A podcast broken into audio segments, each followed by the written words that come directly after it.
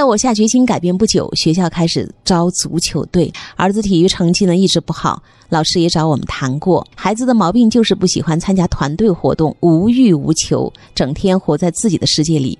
我给孩子报了名，结果让我意外。呃，就是选拔的时候呢，孩子没有去参加，我就问他原因，孩子说了一句话，让我非常的难过。他说。反正我也选不上。从那天开始啊，我开始每天自己督促孩子训练三十分钟的这个足球。刚开始儿子是非常抗拒的，常常敷衍。过了两天呢，就坚持不下去了。那面对这样的一个情况，这位爸爸开始动脑筋，他做了两件事情。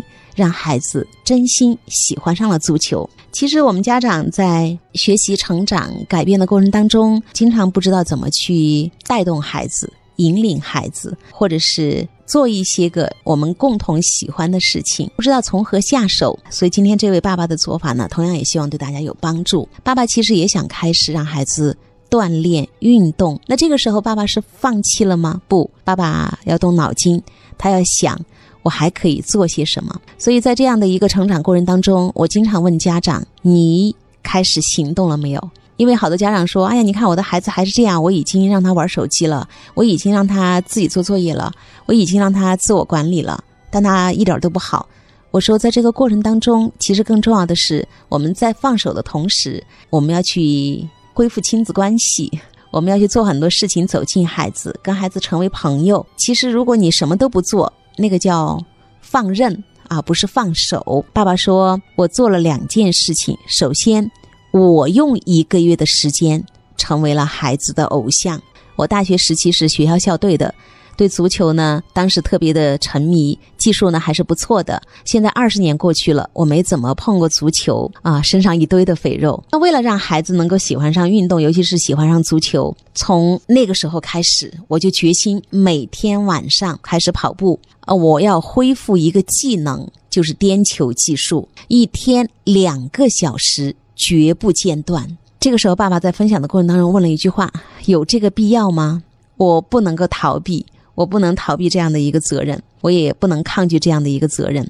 那我开始在一个月的时间里，把一套花式颠球练得非常的好，让孩子眼花缭乱，佩服不已。我还跟孩子讲了我在大学足球队的一些风云故事啊，这些故事讲完了之后，孩子就非常非常的崇拜我。我告诉他。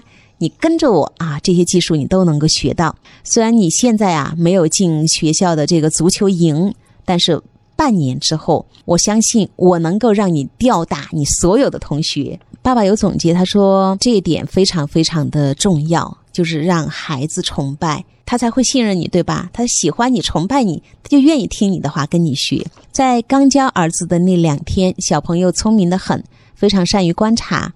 我儿子经常说的一句话就是。爸爸，你也做不到这个呀！一个好的老师太关键了。我们自己可以想，给你安排一个老师，你认为这个老师技术一般，你还有心情跟他好好学吗？所以，爸爸在整个督促孩子就是做这个足球训练的时候，爸爸自己身先士卒，他会去把丢掉的那些个技术重新的找回来。第二件事情呢，爸爸说我给儿子放映了一些体育电影，那这些电影呢？其实对孩子也非常的有帮助。在孩子作业完成之后啊，我就会跟他一起去看这些个足球的视频。在每天的训练当中，我还会提前想好一些跟儿子互动的足球游戏。嗯，这个特别可贵，因为爸爸呢一直在想办法动脑筋，他去观察孩子一个呃，就是三年级左右的孩子，如果练足球是非常枯燥的。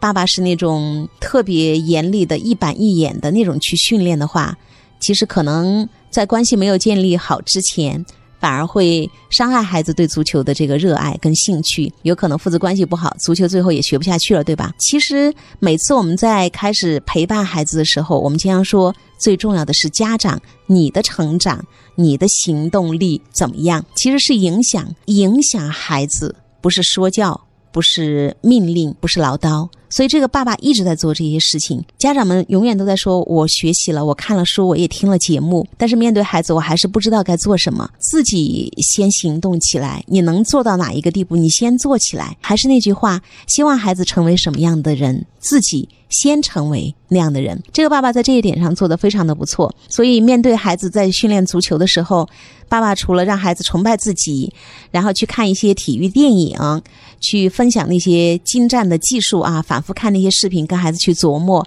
爸爸还会动脑筋，用游戏的方式让孩子在这个足球训练当中找到快乐、乐趣，有娱乐的价值，对吧？这个是不是有点像手机游戏里面的功能？一方面有挑战，但是一方面。他又不是那么枯燥，而且还有一个我喜欢的人跟我一起。大家想一想，这个就是在现实生活当中，我们让孩子找到手机游戏同样的那些个呃，在一段时间之后，我相信孩子已经爱上了这项运动。这件事情呢，让我对儿子的教育呢也有了一些根本的改变，就是儿子愿意跟着我学习了，他愿意听。偶像爸爸的话，而不是一个时常缺席爸爸的简单的督促。那爸爸说，我一天就会说，快点做作业啦，都几点钟了呀？他认为不仅仅是英语，爸爸还有好多好厉害的地方。儿子开始树立了目标，他希望在足球上能够成为优秀的运动员。他的训练时间越来越长，我就告诉孩子，如果你有计划，